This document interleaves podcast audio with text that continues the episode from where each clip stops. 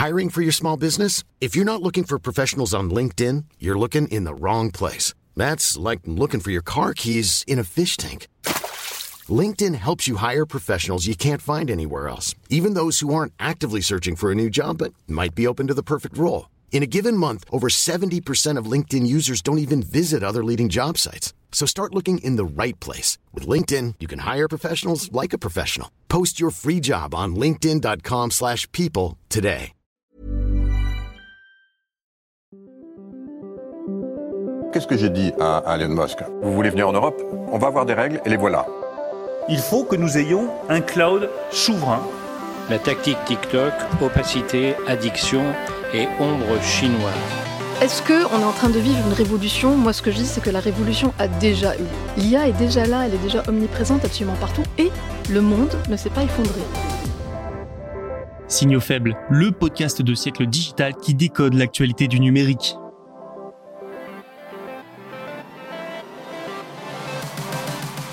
Salut à toutes et à tous, bienvenue dans cet épisode du jeudi 11 janvier 2024. Je ne vous fais pas attendre plus longtemps, voici le programme du jour.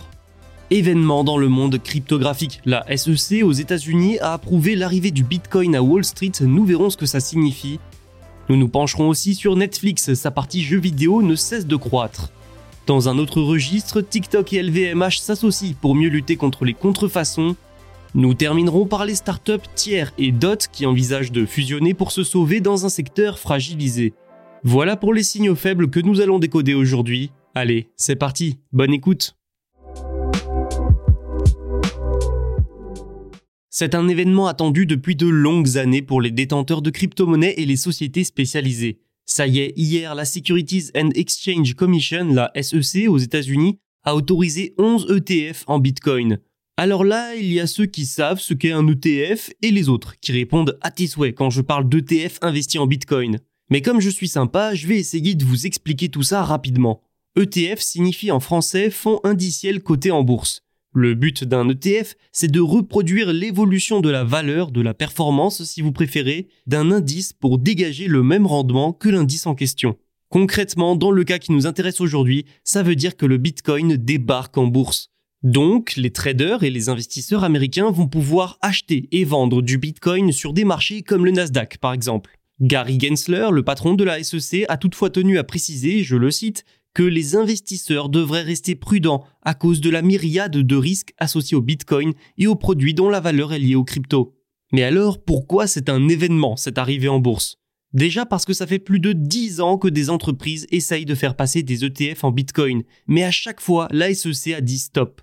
Ensuite, c'est notable parce qu'on parle de la plus importante des crypto-monnaies, ambassadrice d'un marché cryptographique qui représente 1700 milliards de dollars. Il y a donc de forts enjeux financiers derrière. Mais surtout, le Bitcoin vient de fracasser un plafond de verre. Le fait de pouvoir l'échanger en bourse va considérablement accélérer sa démocratisation. Forcément, cela amène aussi à une question importante. La création de ces ETF va-t-elle bousculer les liens entre la crypto-monnaie et les principaux marchés? Les crypto-monnaies restent instables, un investissement risqué, et la valeur du Bitcoin se forme essentiellement via Binance, le numéro 1 du marché. Si la valeur et son cours y sont manipulés, les ETF le seront aussi, par extension, tout comme d'éventuels produits indexés sur la crypto. Un risque important.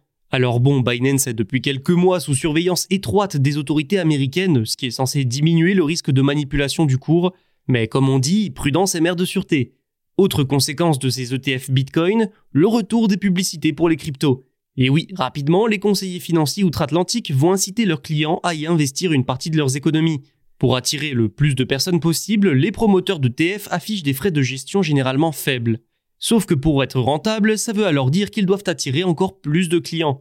Et comment vous attirez les consommateurs, notamment en lançant des campagnes de publicité grand public? La banque Standard Chartered estime que ce sont entre 50 et 100 milliards de dollars qui pourraient être générés cette année, portant le cours de la crypto vers les 200 000 dollars en deux ans seulement. Maintenant, parlons quelque peu de la partie jeux vidéo de Netflix. Il y a deux ans, le géant du streaming annonçait vouloir se lancer dans les jeux vidéo. Son plan était très simple, proposer des jeux depuis son application sans publicité ni achat intégré gratuitement pour les abonnés. Le tout afin d'attirer encore plus d'utilisateurs, d'augmenter le taux de rétention et donc d'augmenter les revenus. Mais ça avait tout l'air d'un pari, un pari en passe d'être réussi. Selon Sensor Tower, en 2023, les téléchargements de jeux Netflix ont augmenté de plus de 180% sur un an. Au total, les jeux ont été téléchargés 81,2 millions de fois dans le monde sur l'App Store et Google Play l'an passé. Rappelons que Netflix a misé sur des jeux mobiles liés à ses plus grandes licences comme Stranger Things. Sa stratégie a aussi évolué avec le temps. Aujourd'hui, Netflix mise sur l'ajout de grandes licences mondialement connues comme GTA San Andreas. Ajouté il y a quelques mois seulement, c'est déjà le jeu le plus téléchargé de son catalogue. Nul doute que ça a participé fortement à la croissance des téléchargements. Si le genre de jeu d'action domine sur Netflix, il en existe plein d'autres, et comme le prouve le succès des GTA ou encore d'un jeu Bob l'éponge, pour connaître une croissance, un titre ne doit pas forcément être lié à un film ou à une série Netflix. Mais il faut relativiser malgré tout. 2023 a aussi été une année avec plusieurs mois de stagnation, ce qui montre que pour connaître la croissance sur une année, Netflix va devoir ajouter régulièrement de nouveaux jeux. Ainsi, 40 titres ont été ajoutés l'année dernière. On sait également que Netflix travaille actuellement sur des jeux AAA, donc haut de gamme.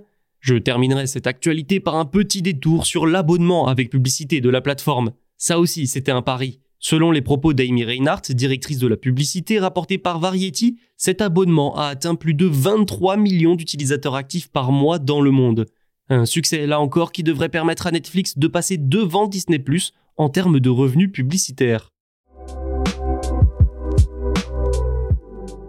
TikTok et LVMH veulent lutter contre la contrefaçon. Le groupe de luxe est en discussion avec TikTok et sa société mère, ByteDance, pour un plan visant à limiter les produits contrefaits vendus sur le réseau social. Il est donc question ici de l'activité e-commerce de la plateforme TikTok Shop, qui est progressivement étendue à l'échelle mondiale, LVMH a déjà conclu un accord avec Alibaba pour lutter contre la contrefaçon, l'un des fléaux du luxe sur Internet, sur sa plateforme Tmall. TikTok Shop est disponible pour le moment sur plusieurs marchés, dont les États-Unis. Dans le cadre du développement de son activité shopping, il est central pour l'entreprise d'améliorer sa réputation et un accord avec LVMH irait dans ce sens. L'objectif du réseau chinois est de multiplier par 10 son activité e-commerce au pays de l'oncle Sam et atteindre les 17,5 milliards de dollars dès cette année, selon Bloomberg. Mais comme je l'ai dit, cette information va bien plus loin que le développement de TikTok Shop. À l'ère du numérique et de la seconde main, la contrefaçon dans le e-commerce est devenue un véritable fléau pour les marques de luxe. Des produits moins chers qui poussent les clients à payer et dissuadent les marques de vendre sur la plateforme concernée par peur que cela n'impacte la valeur réelle du produit. Ainsi, c'est un fléau pour les marques comme pour les plateformes qui ne veulent surtout pas voir les entreprises de luxe les délaisser.